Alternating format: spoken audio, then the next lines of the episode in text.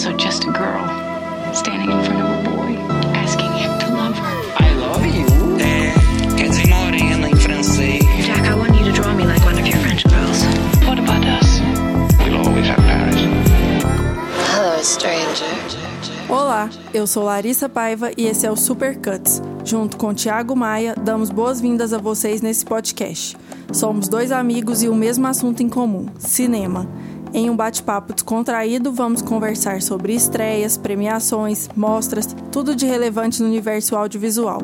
O nosso compromisso é discutir pelo menos um filme a cada quinzena e trocar ideias sobre o título. Nossa primeira conversa vai gerar em torno de um dos maiores acontecimentos do ano no cinema, o remake do clássico da Disney, Rei Leão, 25 anos após o lançamento do filme dirigido por Roger Ellis e Robert Minkoff. Tem apenas um detalhe. Essa nova edição trocou as animações do primeiro filme para um cenário ultra realista, feito inteiramente em computação gráfica de última geração, colocando o filme na crescente lista de títulos que receberam o tratamento live action, como por exemplo A Bela Fera, Alice no País das Maravilhas ou em breve A Pequena Sereia. Bom, para começar falando do filme, eu vou perguntar, é, antes de perguntar a Larissa o que ela achou, eu vou falar um pouquinho que eu não gostei como como o antigo, eu acho o antigo um absoluto clássico, assim, é, não só da minha infância, mas um clássico no geral mesmo. E eu não gostei porque é, tem defeitos e qualidades do filme, mas eu acho que no fim das contas falta emoção no filme. O que, que você acha, Larissa? É, como eu nunca fui muito fã de Rei Leão, eu consegui analisar mais friamente o filme e ressaltar as características que eu achei muito boas e ao mesmo tempo não é um dos meus filmes favoritos dessa nova sequência live action, até porque o a magia mesmo do filme, ela perde o sentido a partir do momento que você vê um filme hiper realista, como se fosse um documentário com os animais falantes. Vira um filme tipo Baby o Porquinho um animal interagindo com a natureza e com os outros animais ao seu redor. Só que parece que não tem uma conversa de verdade. Parece que o áudio e o, e o filme não estão ligados.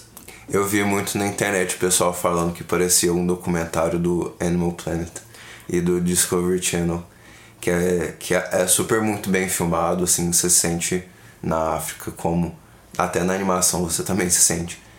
Mas é no, no quesito narrativo, no quesito emoção mesmo, ficou, ficou faltando porque no fim das contas os animais não têm expressões assim. É, eu acho que não teve nenhum animal que sofreu tanto quanto o Pumba. Pumba é um dos animais mais expressivos no, no clássico, tá sempre ou chorando, ou sorrindo, ou rindo. E nesse. Apesar da boa atuação do Seth Rogen, ele tá totalmente sem expressão, sem personalidade. É, quem saiu ganhando nesse novo filme foram os animais fofinhos, né? Porque só de ver um, um filhotinho de leão, você já fica meio derretido. E aí já releva o fato da dublagem tá ruim ou fraca. E os outros animais que não tem esse fator, tipo as hienas, o pumba, fico, é, tipo, ficou fraco mesmo. Ainda mais levando em conta o filme que a gente tinha na memória afetiva, né?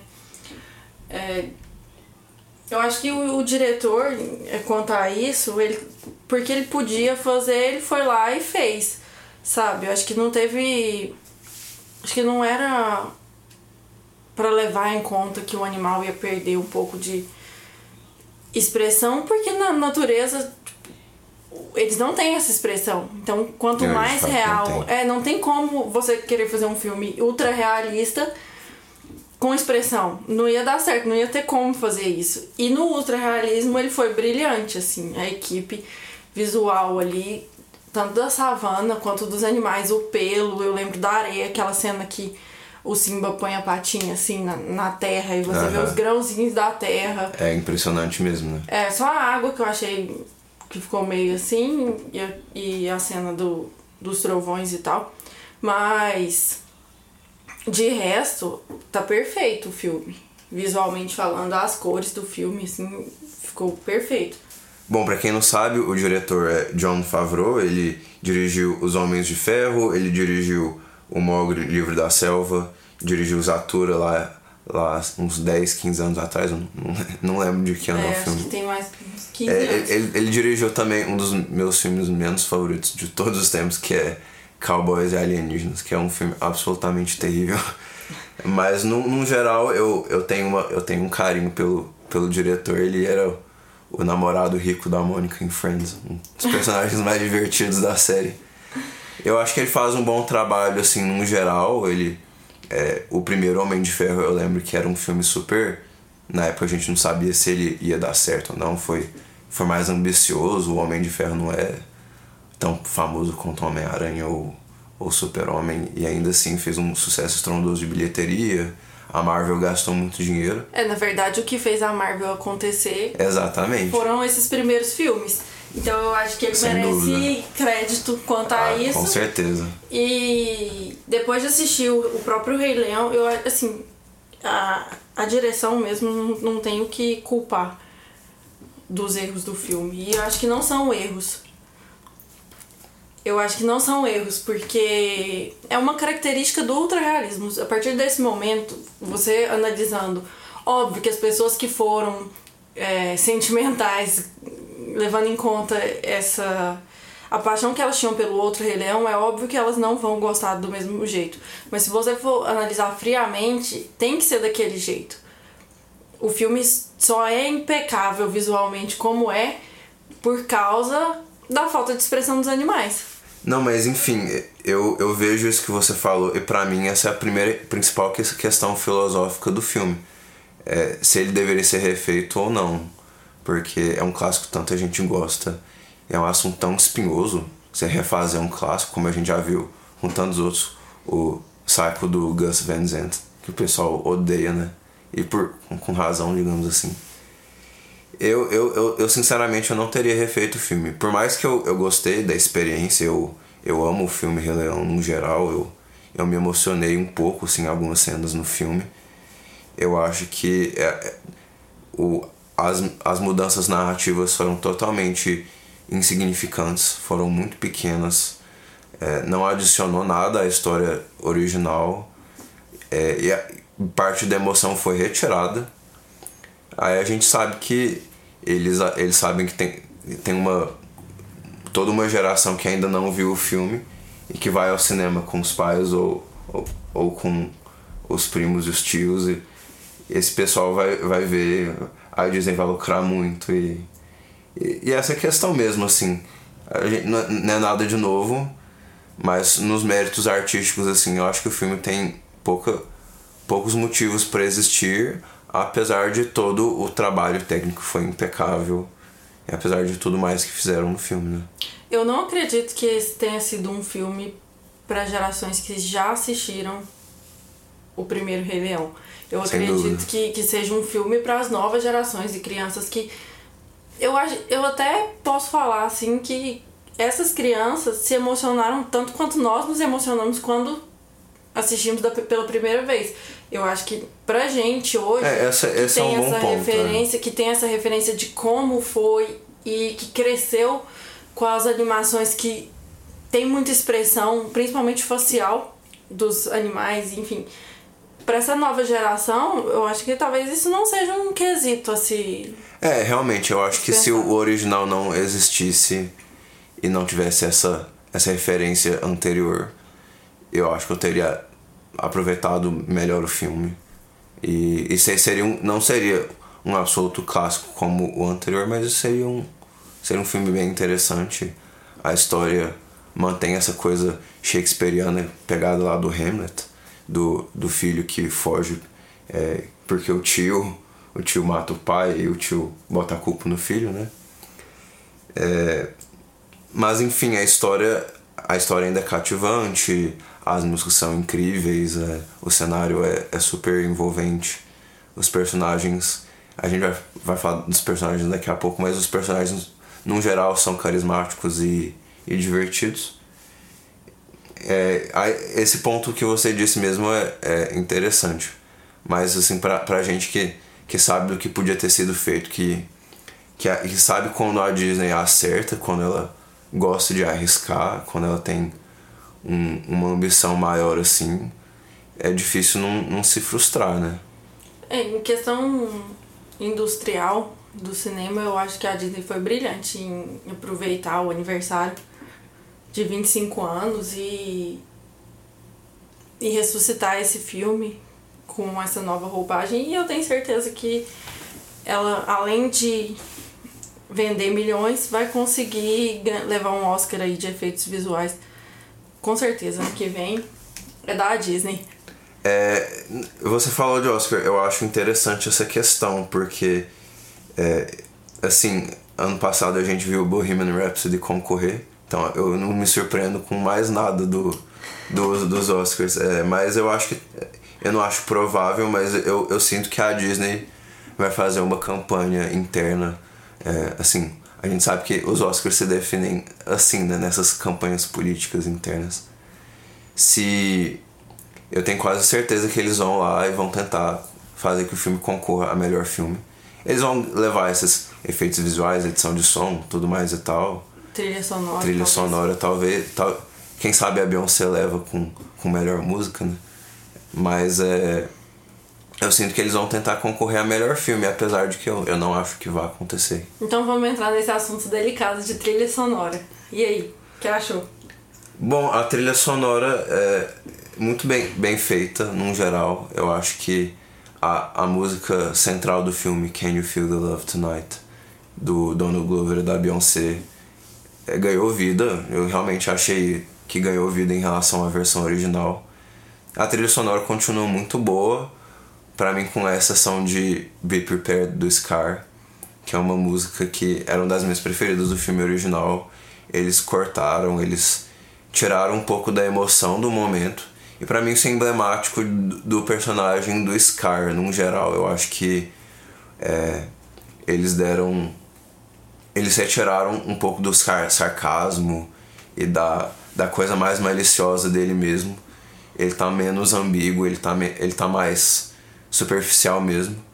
Não sei se por culpa ou não do, da atuação do tio Etel Ejiofor, mas a verdade é que a atuação anterior do Jeremy Irons era brilhante. É, o roteiro do Scar ficou bem diferente. Acho que é o único personagem que perdeu, saiu perdendo. Eu acho que o, o Rafik também sai perdendo. Sai perdendo aquela a luta no final.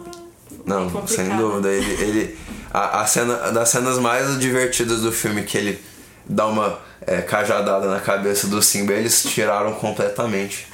É, enfim, eu, é, eu acho que são dois personagens que perderam alguns desses melhores momentos que a gente que a gente guarda no coração do filme saíram e o filme tá bem tá bem menos emocionante num geral assim não é, não é só as expressões mas é, é a atuação da Beyoncé que ela canta é, marav- maravilhosamente bem no filme mas ela não atua bem É, eu não assisti legendado, né? Eu assisti dublado. não ela não atua bem É, quer- A, a minha opinião quanto o dublado é que não ficou bom. E eu não, não conseguia me conectar. As falas parece. Enquanto eles eram filhotes, ainda passou, sabe?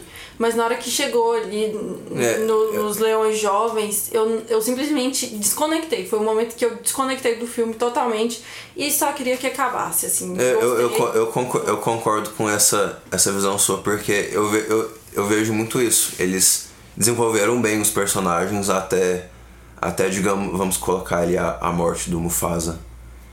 Ele. a- aí o Simba foge, ele vai encontrar o Timão. Eu acho que até esse momento os personagens estavam sendo bem desenvolvidos, in- incluindo o Simba, o Zazu. E ainda a- tava muito fiel, A mãe do, assim, a mãe do Simba, a Sarabi.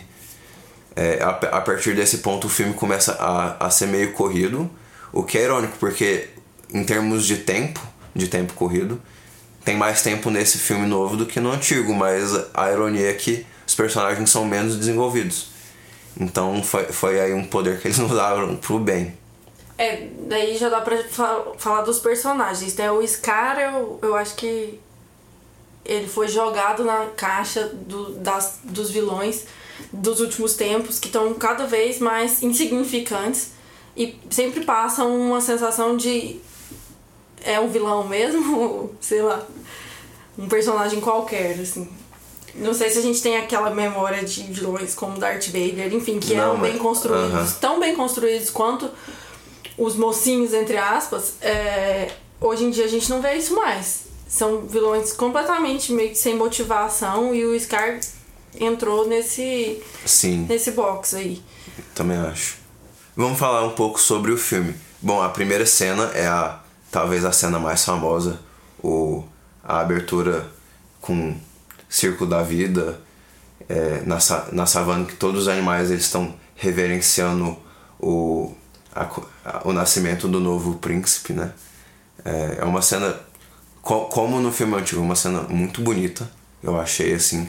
É, é inclusive a cena mais bonita de todo o filme, porque não é uma cena que os animais precisam particularmente mostrar emoção nem nada, mas é o que vale é, é toda, toda a inserção ao universo do filme, seja o, a, as campinas no, no, no horizonte, seja a própria pedra ou, os, ou as zebras e toda, toda a fauna de lá. Eu acho que é a cena que melhor funciona visualmente no filme.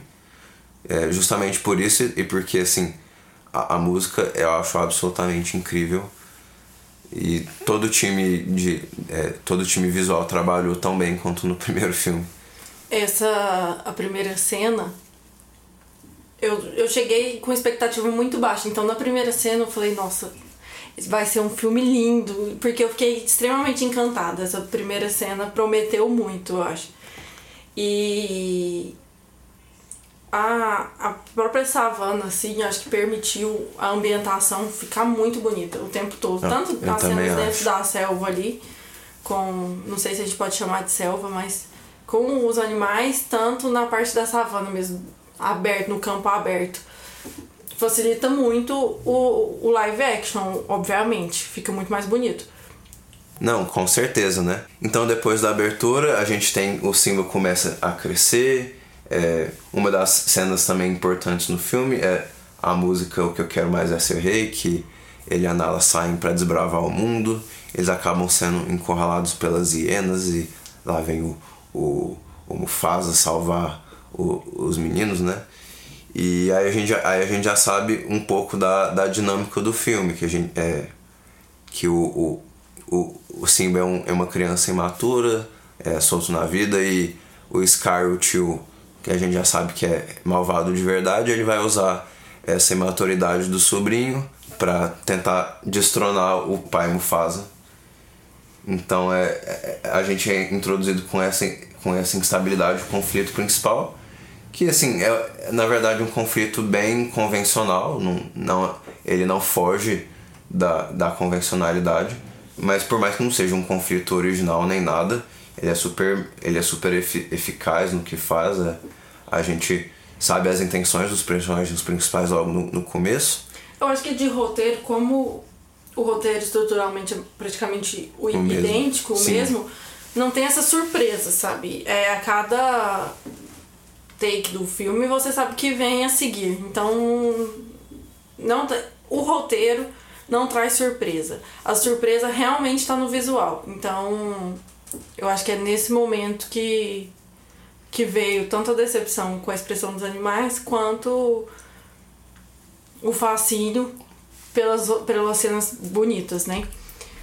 É, eu achei que nessa, na- exatamente nessa música, O Que Eu Quero Mais É Ser Rei, foi a parte que eu comecei a me desiludir com o visual, assim, que eu vi que ficou meio perdido o, os dois ali e tal. Já não estavam me convencendo mais. Tanto é que em Hakuna Matata eu acho que é a grande tragédia do filme, assim, não é nem a morte do Mufasa. Hakuna Matata virou a grande tragédia desse segundo filme. Que é completamente inexpressivo e. É, antes da gente falar do Hakuna Matata, é, vamos, vamos, vamos citar a morte do Mufasa, que acontece na, numa espécie de, de dolina assim, um, um- uma depressão de pedras e rochas em que é, você tem os gnus ali passando, o Sim- o Simba encurralado. É, é uma das cenas. é, não, não sei se eu posso falar que ela, que ela, que ela é difícil visualmente, falando assim. Mas é, é- ela, ela passa uma sensação claustrofóbica. Eu realmente acho que não é, não é fácil fazer essa noção de movimento todo, tão, tão bem feita como eles fizeram. É, é uma das minhas cenas é, preferidas do, do filme original justamente pela, pelo fator surpresa da coisa, sabe? É uma cena, é uma da- dessas cenas que foi que eu percebi umas coisas que eu não tinha percebido no primeiro filme da animação. Inclusive agora, depois de reassistir como adulta, eu não tinha percebido, mas no live action eu consegui perceber que é o posicionamento dos personagens em cena. É, prim- primeiro, sempre o Mufasa tá mais alto que o Scar, tipo, Sim, na e- cena. E aí, nesse momento, a parte que ele fica por baixo e que o Scar se sobressai no, nas cenas que a Nala tá por cima do Simba, tipo, que É. ela é mais forte. Eles usam os elementos naturais, tipo pedras, pra posicionar os animais de acordo com a. Como que fala? hierarquia. Com a hierarquia deles ali, do, da história, como funciona. E isso eu não tinha percebido quanto desenho. E, e agora eu comecei a perceber e, e achei muito legal isso, porque essa hierarquia já existe na animação. É, eu, eu, a animação é, é, é bem. A animação é muito inteligente, usa isso de forma muito inteligente, né? O, o, o Simba cresce, mas a voz dele continua é, fã. Quem faz a voz original é o Matthew Broderick, né? E agora é o Donald Glover. Então é, a voz continua meio funny, meio inseguro de si. E isso joga muito em contraste com a voz forte do James Earl Jones, que é imponente, que é, é assim, é respeitosa, é, é bem. É, é um, é contraste bem claro, né? É, o, filme, o filme sabe usar essas hierarquias a seu favor. E eu acho que isso a Nala perdeu. Quando ela já é adulta, jovem. No, Jovem adulta. É, uma jovem adulta. No, na animação, ela tem uma voz forte, mais forte do que a da Isa, pelo menos no dublado. Não, na, a, a, a- assim, a personagem nela, no geral, ela, ela perde um pouco da... Ela é menos desenvolvida, no geral. E a, e a Beyoncé não atua com assertividade, assim, ou, ou tanta assertividade quanto a original. Ela, ela perde essa...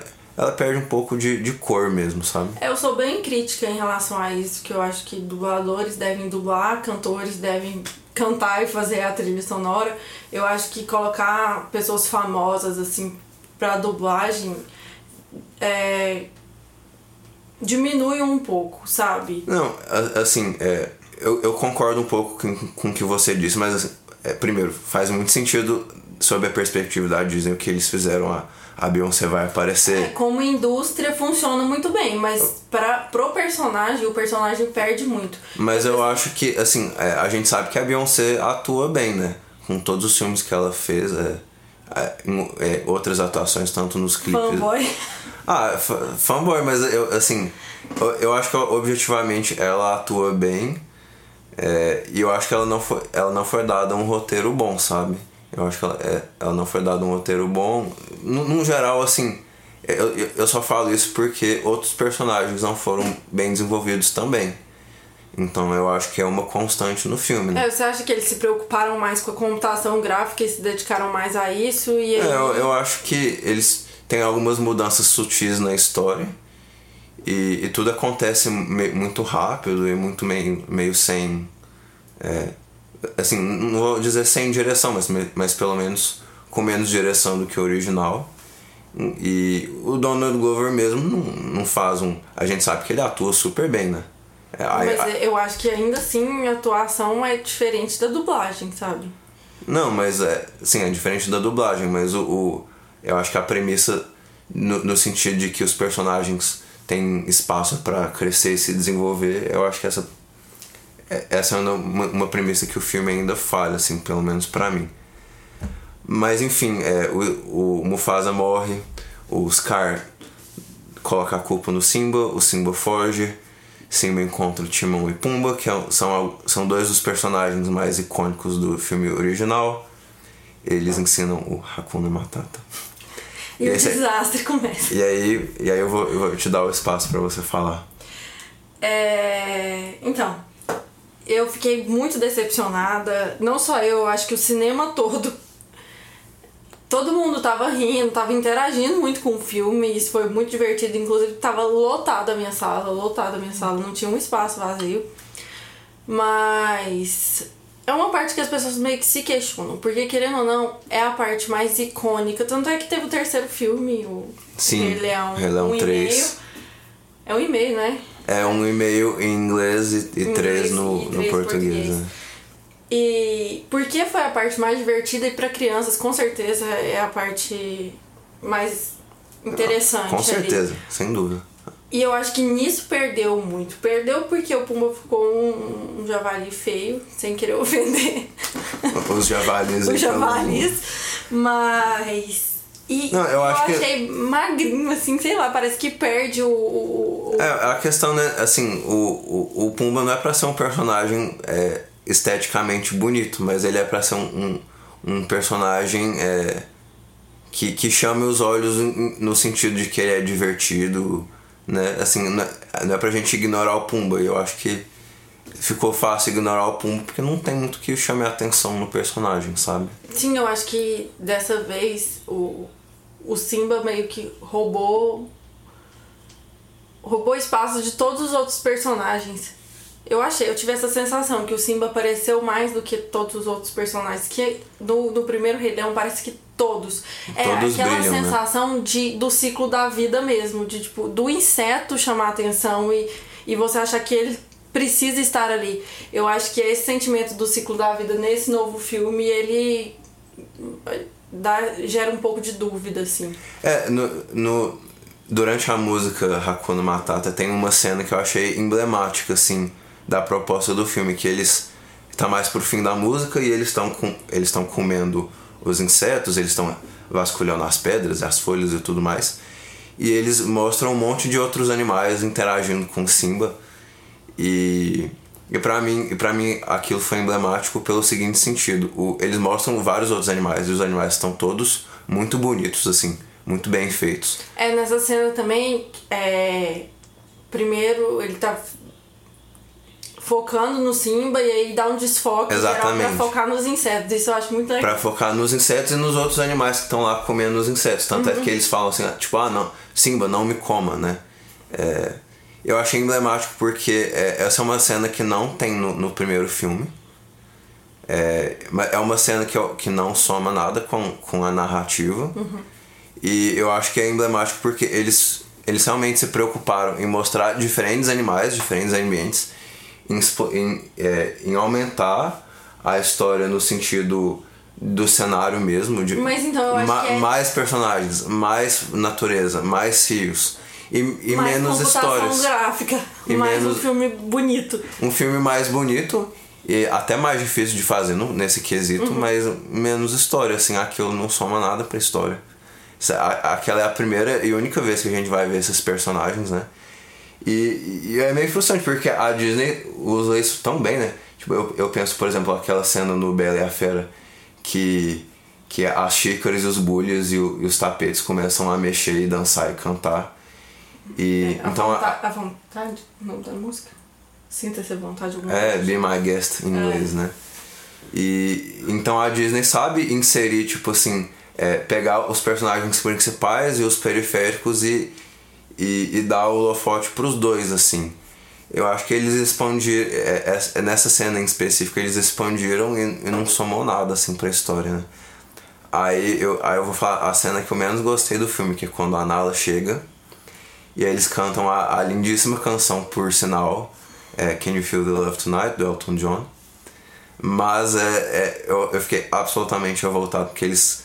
Porque no filme original eles começam a cantar e eles têm uma cena muito romântica no entardecer e anoitecer, né? E nessa nova versão não anoitece, então fica Can You Feel the Love This Afternoon. Essa é. Fica à tarde e não à noite. E a, a letra tá sempre citando que a noite é nossa, que, que nós viveremos essa noite. Eu, eu fiquei absolutamente revoltado. É, e dá a sensação que o dia começa sem ela e termina com ela. Tipo, Exatamente. Uma história começa, entendeu? Essa aventura dele começa sem ela e depois termina com ela. Eu, eu também. Eu não tava nem lembrando disso, mas. Não, eu, eu, parei. eu achei o. eu achei um dos maiores. Eu achei o maior erro do filme porque ele era absolutamente evitável. Era só colocar um cenário mais noturno. Não precisava nem ser de noite assim, escuro, escuro, escuro, mas pelo menos aquela penumbra que eles fazem tão bem, sabe? É, a luz da lua, eles fizeram muito bem. Aham. Aquela, aquela ambientação noturna ali com a lua. Não, eu, eu, não entendi também. Eu até entendo, eu, eu até entendo porque é, eu até entendo porque eles fizeram no original um pouco mais penumbra e menos sombra, Uhum. porque eles falam tipo evening, que é o anoitecer, então você não tá totalmente à noite, né? Mas a, a música que é assim, que era pra ser um dos momentos mais altos do filme, porque eu acho que É, o, é o momento que leva pro segundo filme, né? Na É, teoria. porque eu acho que assim, a, a escolha dos dois cantores foi muito feliz, assim, eles cantaram muito bem. Ai, é, no dublado foi meio trágico. Não, eu achei a versão, a, a versão inglesa é muito bem cantada. Mas, mas eu acho que estragou tudo, porque a música encerra e ainda tá super claro. E, e eles também não mostram é, o. Acho que não mostra tanto o lado romântico da coisa. E que perde. Eu achei que perdeu, sabe? A emoção nessa cena. Perde, é menos um, um ponto alto de emoção no, no filme, né? Dali a pouco a gente tem que o Simba sai, ele, ele a Nala quer convencê-lo de retornar a Pride Rock. Ele tá na dúvida, ele encontra Rafik, Rafik tenta lembrá-lo de quem ele é através da, da imagem do, do pai dele, né? E tem a, a famosa a famosa ausência da cena da cajadada na cabeça, que eu acho que fez falta aqui. É, e também ele conversa, no filme original ele conversa com o reflexo, né? Na Sim. água. Que dá pra ver que ele se vê no pai, enfim. Só que nesse filme ele vê, ele conversa com as nuvens. Eu É. acho que perde um pouco, porque nesse momento não, não fica. não dá aquela sensação de que ele tá se vendo ali. Ele, ele tá conversando com ele mesmo. Sabe? Dá a sensação que ele tá conversando com o espírito do além mesmo. Eu, Eu achei que esse parte. foi outro aspecto que o filme peca nessa decisão de fazer o live action, porque os, le os leões, assim, na animação eles não são todos iguais, assim. O, o, o Mufasa, ele é de propósito mais robusto, mais bonito, mais é, esbelto, né? Ele não tem as mesmas expressões que o Simba, As assim como o... são todas iguais nesse filme. não, é, sim, as elas são todas iguais. Elas têm alguma. Elas têm alguma semelhança no original, mas assim. é, os, os três leões principais são totalmente diferentes no original, que é o Simba, o Mufasa e o Scar. E nesse, nessa nova edição eles estão parecidos até demais. Eu achei que perdeu demais, porque quando o Simba tá olhando no reflexo dele, no, no original, é, você vê, vê realmente, tipo assim, vai mudando a- até o ponto em que ele enxerga o pai dele. E como nessa nova filmagem o pai dele e ele não são tão diferentes, perde muito o propósito essa cena, assim, sabe? É, Eu acho que por isso que, que ainda ele conversa com, com o céu, assim, que eu não gostei dessa parte. Não, eu, eu, eu confesso que eu não gostei também. É, bom, seguindo, eles.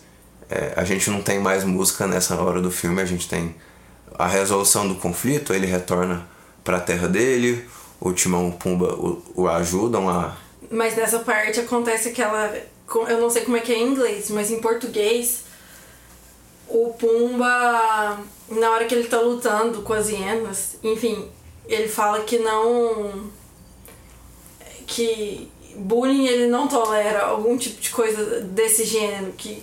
assim, Vixe, eu não lembro o que ele fala. É, ele tem, nessa parte em português ele fala que chamarem ele de feio, gordo, alguma coisa do gênero, não tem problema. Mas ele não tolera pessoas que fazem bullying, animais que fazem bullying, alguma coisa do gênero.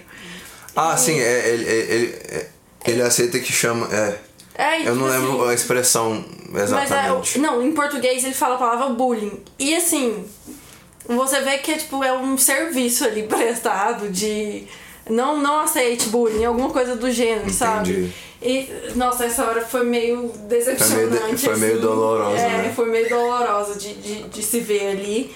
Na, ah, eu tenho quase tela. certeza que não é essa a palavra que eles usam em inglês. Bom, não me, não, não me chamou a atenção a priori. Essa chamou muita atenção, porque É. eu sei que eu comecei a rir, não era nem de. Foi era de de, nervoso. desespero, de nervoso. De, não acredito que chegou desse jeito, assim. Bom, e, e depois a gente tem a famosa luta entre o Simba e o Scar, em que eles estão lutando, e pra mim foi outro erro deles em ter uniformizado os leões, porque a gente não sabe exatamente quem é quem nesse momento. O, S- o Scar não é tão diferente do Simba nesse sentido, e no original o Scar é todo, todo diferente, né? Ele é. É, eu achei também, porque- por ser um live action, à noite ficou bem escuro, né? Então ainda tem essa meio que duas sombras lutando.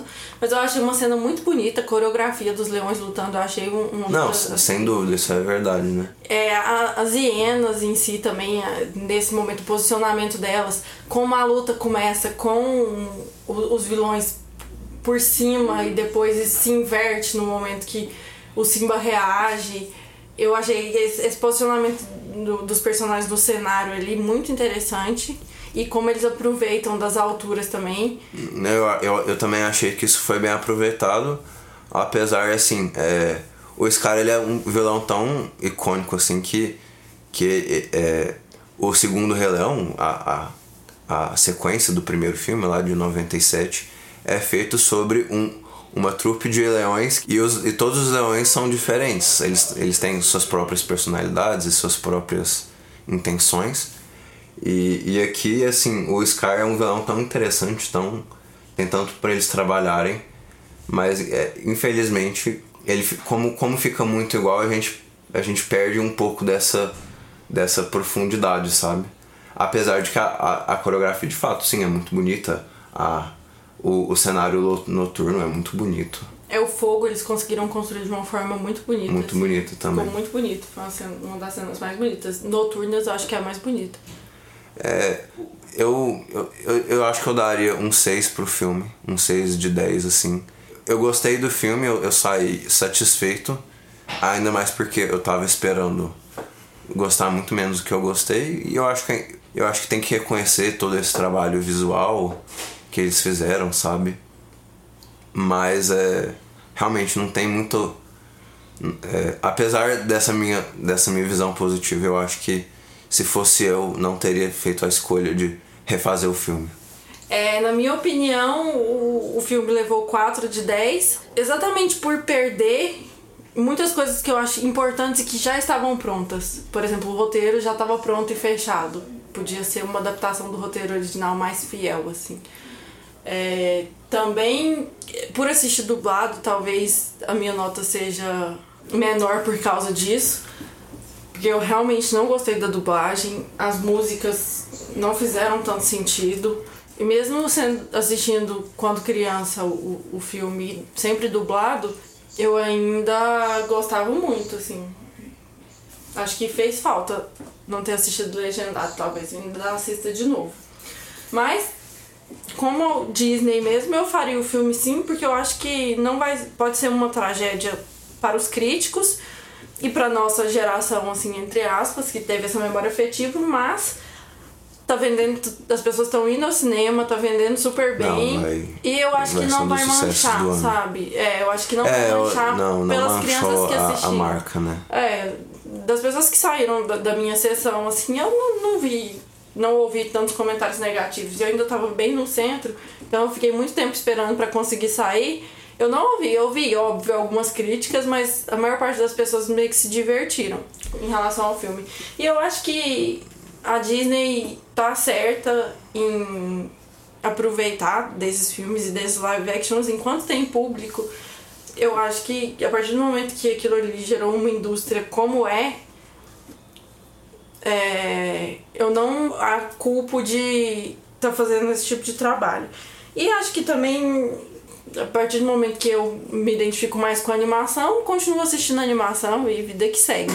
Talvez não teria sido um filme que eu assistisse se não fosse pelo podcast. Ficaria com a minha animação, com a minha memória afetiva, até porque eu tenho um problema seríssimo com animais falantes, a gente já conversou sobre isso. É verdade. Então, é isso. É, uma, uma das coisas que eu vi que, eu, que ficou na minha cabeça, tá, eu vi algumas pessoas na internet comentando assim, se isso é.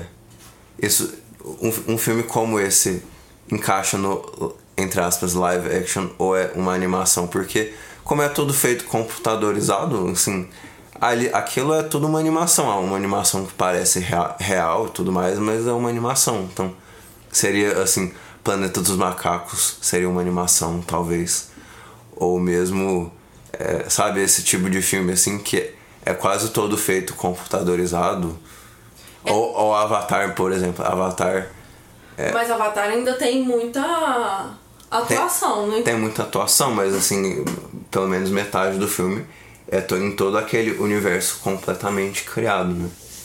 Eu, eu, eu acho que eu, eu gosto de pensar nesses casos um pouco como animação mesmo, porque assim, os, os macacos de Planeta dos Macacos não são exatamente aquilo assim no, no sentido real da palavra, sabe? é, eu, teoricamente falando, não é um, um live action, né? Eu também prefiro categorizar como animação ultra realista, até para poder julgar como uma animação ultra realista. A partir do momento que você pensa em um live action, você tem quesitos para analisar um filme diferentes de catalogando como uma animação ultra realista. E eu acho que a partir desse momento, várias críticas que são feitas para um live action não, não são feitas pela animação, que foi o que eu falei. Eu perdoei muitas coisas por entender que não tem como colocar uma expressão Não, não num animal como. realista.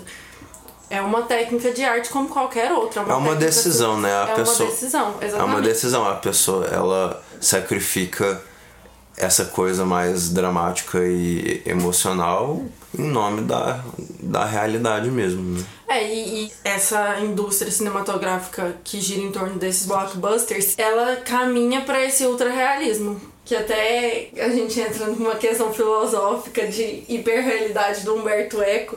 O que eu li sobre, que eu não conhecia, mas fiquei conhecendo a partir de agora, é que o, live action, não live action com atores, mas essa parte de animação ultra realista, você perde a noção do que é real e do que não é. No seu imaginário ali, você não consegue distinguir se aquele leão é real ou não. Se eu não tivesse lido a respeito, por exemplo, minha amiga que estava comigo, ela não tinha lido a respeito. Então, pra ela, as cenas da savana eram reais. Pra ela, só os animais que, que eram computação. Então, nesse momento você passa, você perde completamente seu sua linha tênue ali entre o que é real e o que não é. Sim, exatamente. Né? E é pra esse lado que essa indústria caminha, né? É, a, a indústria caminha total para esse lado, né? A gente, a Disney mesmo tem, é, não vai interromper os live actions dela, né? É, e o que eu li também a respeito é que é tudo uma questão de como é, o filme é dirigido, porque o mesmo estúdio que fez Rei Leão fez Blade Runner, Runner 2049, que é um dos meus filmes favoritos. E nesse filme eu não senti essa pressão pro ultra um ultra-realismo. realismo diferente, assim, sabe? Essa humanização. an- an- Como é que fala quando, tipo assim, os animais têm, se comportam e se expressam meio Antropor... antropor, for, antropoformização, eu acho, talvez. É. E aí. Eu não senti que em Blade Runner tem essa cobrança. E já no Rei Leão teve, sabe? É muito complicado pra própria indústria prever o que o público meio que espera disso. E. Só que eu acho que a partir desse momento, o que foi muito analisado é que os animais no Rei Leão, eles eram extremamente expressivos. Isso uma uma das coisas que construiu a narrativa emocionante como foi, sabe? Então eu acho que a questão não tá nem no ah, mas é, nesse filme eles não se expressaram tão bem. Não, é porque o, o original, o que a gente tinha de base ali, tava muito diferente. Então eu acho que essas gerações que vão chegar direto nesse filme primeiro, até vão preferir mais do que o anterior. E como que você acha que esse filme ele se relaciona com os, os Malévolos da vida, os Belaferas da vida, os Dumbos da vida, que foram lançados nesses últimos 10 anos aí. Porque a gente sabe que in- invariavelmente ele vai, ele vai ser comparado com eles, né? É, pra mim, esse é um filme muito bem feito de animais falantes. Como Baby o Porquinho foi. Óbvio que dentro da categoria de animação, mas pra quem tá assistindo e não sabe o que é, tá na mes nesse mesmo pacote. Já a Bela Fera, eu acho que conseguiu fazer a, a releitura do desenho de uma forma mágica. Pelo figurino, seguiu o roteiro, óbvio que tirando que ele não seria correto, entre aspas, mas foi uma adaptação que deu muito certo, sabe? Pelo menos pra mim, assim, foi uma animação que valeu a pena assistir de novo. E também porque é um live action, né? Não é completamente uma animação ultra realista. Dentro disso também, Alice no País das Maravilhas e Dumbo são do Tim Burton, que tem uma linguagem completamente única ali desses diretores. Então, sei lá, é, vale a pena ser feito com essa linguagem, também traz coisas novas, traz um- uma positividade nesse aspecto de não, vale a pena assistir porque é diferente, é, enfim, acrescentou também. Mogli, que é do mesmo diretor de Rei Leão, acho que você pode falar melhor que você gosta, gostava muito de Rei Leão, tanto como, como de Mogli, mas? Mogli eu também acho que agregou uma nova história, sabe? A mesma história sendo recon, re- Recontada. recontada de, De uma forma forma, diferente. diferente. E aí você pode gostar ou não, mas agrega alguma coisa. O que eu acho que Rei Leão não agregou muito. Não, mas é, esse, esse aspecto que você tocou eu sempre acho interessante, porque a gente sabe que a Disney sabe arriscar quando ela quer. Ela sa- sabe que quando ela faz isso, os filmes são bem sucedidos, eles, eles ganham o apoio dos críticos e do público no geral. E nesse filme foi um filme altamente conservador nesse sentido. A gente sabe, a, a história muda muito pouco. Quando ela muda, ela não muda de maneira radical nem um pouco, pelo contrário, assim.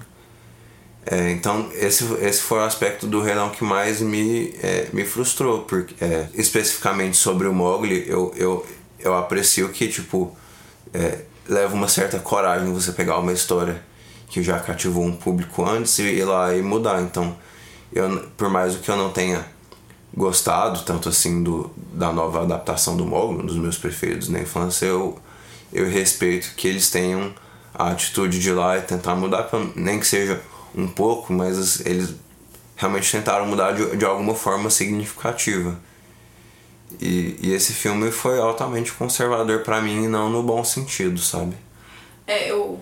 A partir desse pressuposto, assim, dá pra gente pensar que a Disney não faz mais filmes só pra criança, né? Não, ela- ela- eu acho que a, a- a Disney é, faz filmes para crianças também. É o que eu sempre digo. É, é a definição de entretenimento sob um- uma, uma, uma grande barraca, sabe? É, vários públicos sobre um lugar, sobre um lugar só. Então os filmes da Disney são para crianças, mas eles também são para jovens e adultos. Apesar de que os jovens não, não querem se incluir. é, eu mesmo, quando eu era mais novo, eu, eu me julgava muito maneirão para filmes Disney. É, mas eu acho que é uma. Mas Por isso que existem subcategorias, entre aspas. Por isso que existe Marvel. Por isso que hoje a indústria Disney esse vive esse monopólio. É, eu, gente- eu acho até que é, a, assim, a gente não vê mais Disneys porque a proposta da Disney é um tanto quanto antiquada já. A gente sabe que hoje em dia o entretenimento é altamente personalizado. Você quer uma engrenagemzinha para aquela pessoa bem específica, sabe? A gente não quer fazer mais coisas genéricas, a gente quer coisas mais mais e mais específicas.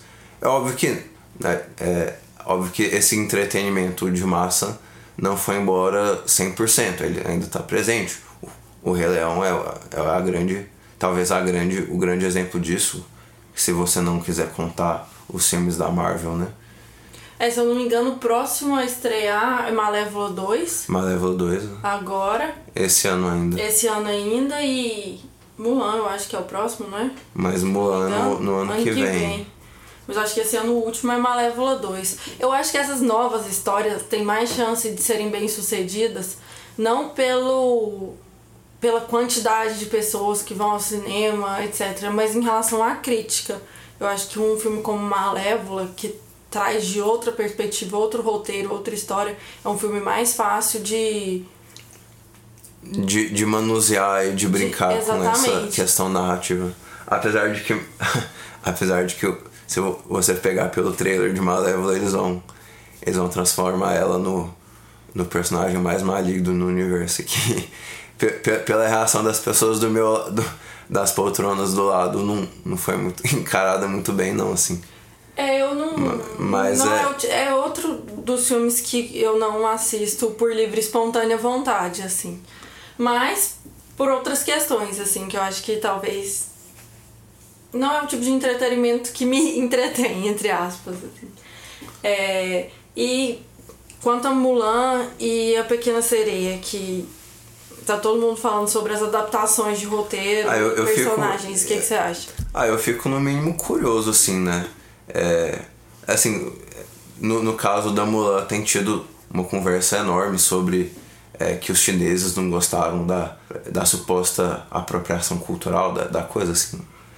De, de usar a história deles e é, descaracterizar alguns aspectos. Então, é, supostamente a Disney escutou essas críticas e vai mudar o filme. Mas eu acho que a Disney escutou essas críticas não pelo politicamente Não, não, correto, não, a gente sabe pra que- chegar na indústria chinesa. A, a né? gente sabe que o- a gente sabe que a- as produções chinesas estão algumas das produções eh, mais caras do mundo são chinesas hoje em dia e que é, tem vários filmes americanos mesmo que cheio, cheio de mensagens assim subliminares justamente para apelar pro mercado chinês e a Disney não a Disney mesmo já lançou outros filmes que, que tentaram ir pro mercado lá. E a gente sabe que tem esse incentivo, mas, mas, mas você tem a curiosidade de saber como que vai ser, né?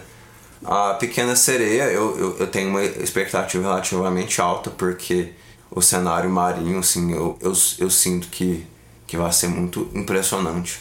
No sentido visual da coisa mesmo, porque não é uma história é, que eu acho super, ultra interessante. Mas eu, eu, eu sinto que vai, assim, pelo menos tem potencial de ser um desses melhores filmes Disney. Visualmente falando, né? Não, não, só, não só visualmente, assim, é, também pelo lado visual, assim, se juntar aos Toy Stories da vida, aos. é, é, esses filmes realmente mais interessantes. Mas eu acho que a Pequena Sereia vai cair no mesmo problema do Rei Leão. Assim, óbvio que agora eles vão Mas ver as personagens já são humanas, né? Alguns, né? alguns, Mas né? ainda vão ter animais falantes e humanos conversando debaixo d'água. Que eu É. acho que é um combo que tem tudo pra dar errado. Mas eu acho que a partir dessas críticas que o público, não só os críticos de cinema, mas o público vem fazendo da expressão dos personagens do Rei Leão, talvez a Disney dê um pouco mais de atenção nos filmes seguintes, inclu- incluindo A Pequena Sereia, né? Então, bora para as indicações da semana? Ah, a minha indicação da semana, Larissa, é é a nova temporada de Stranger Things, a série do Netflix. E é uma série que eu, eu, eu acho que ela é muito bem sucedida desde o início, lá é, dois anos atrás com a primeira temporada. Eu acho que essa terceira continua bebendo da mesma fonte, a- aquelas influências de anos 80, não só na música, mas no cinema e toda a estética, é, continuam sendo super é, cativantes para o público.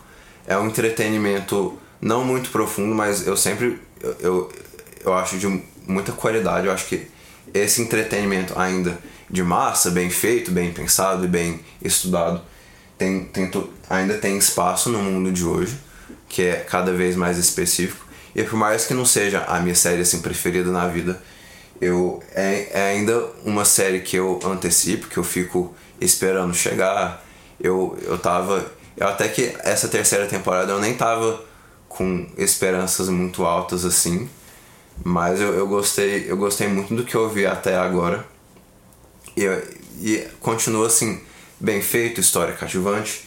E tudo sempre com muito estilo, que é o, o que esses filmes de, dos anos 80 e 70 tinham e que a nossa geração nem sempre foca, né? O estilo e o, estilo sobre a substância. Mas é, é super, é super, é uma série super legal e aposto que mu muita gente já viu, mas para quem ainda não viu, eu ainda continuo indicando. É, a minha indicação é o filme Nós, do Jordan Peele, que eu revi essa semana e pela segunda vez acho que foi ainda mais interessante. É, é o mesmo diretor, para quem não conhece, é o mesmo diretor de Corra. É um suspense barra terror sobre uma família e, e abrange as discussões que o diretor já vem trazendo de, de bagagem do outro filme. Bem interessante, bem bonito visualmente. Então é a dica da semana. Eu adoro esse filme. Eu, eu ainda acho que Corra é, é, um, é um filme melhor, assim, no geral. Mas no, é, Nós é um pouco mais mórbido, sabe? Assim, é uma coisa mais. Eu acho um pouco. No, no quesito terror, assim, é um pouco mais pesado. É, Nós eu acho mais ousado. É um filme mais ousado que. Eu acho mais ousado. Corra. E visualmente eu achei ele muito bonito. Da primeira é vez que eu assisti mesmo. no cinema, eu achei muito bonito. E da segunda vez agora que eu vi aqui na televisão mesmo, eu achei lindo e muita coisa assim serve como referência, sabe? Visual para outros trabalhos, outros projetos. É, eu, eu gosto demais, assim, ele tá.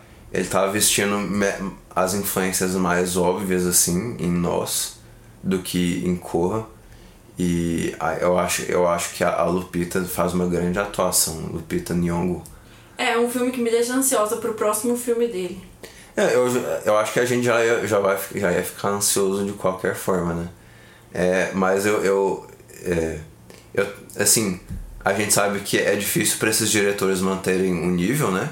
Quando eles fazem um filme tão bem sucedido quanto Corra. Eu, eu, assim, eu já vou dizendo que eu acho que Corra foi, foi o melhor ano de 2017, que absolutamente deveria ter levado o Oscar de melhor filme. Com, sem, sem dúvida nenhuma. E, mas eu, acho que nós é uma vitória assim pro no uma vitória pro Jordan Peele assim. Ele não ele não deixa não deixa a desejar para quem tem para quem tinha altas expectativas o o padrão continua alto. E aquela coisa, né? Ele, ele é um diretor muito talentoso e eu acho que ele vai continuar fazendo fazendo ótimos filmes daqui pra frente. Então é isso, pessoal.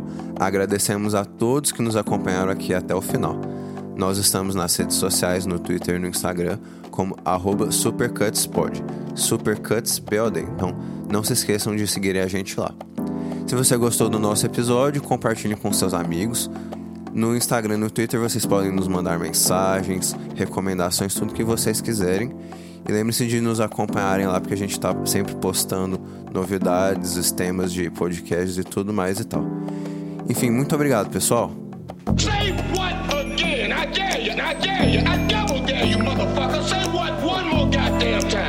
Sorry, Dave. I'm afraid I can't do that.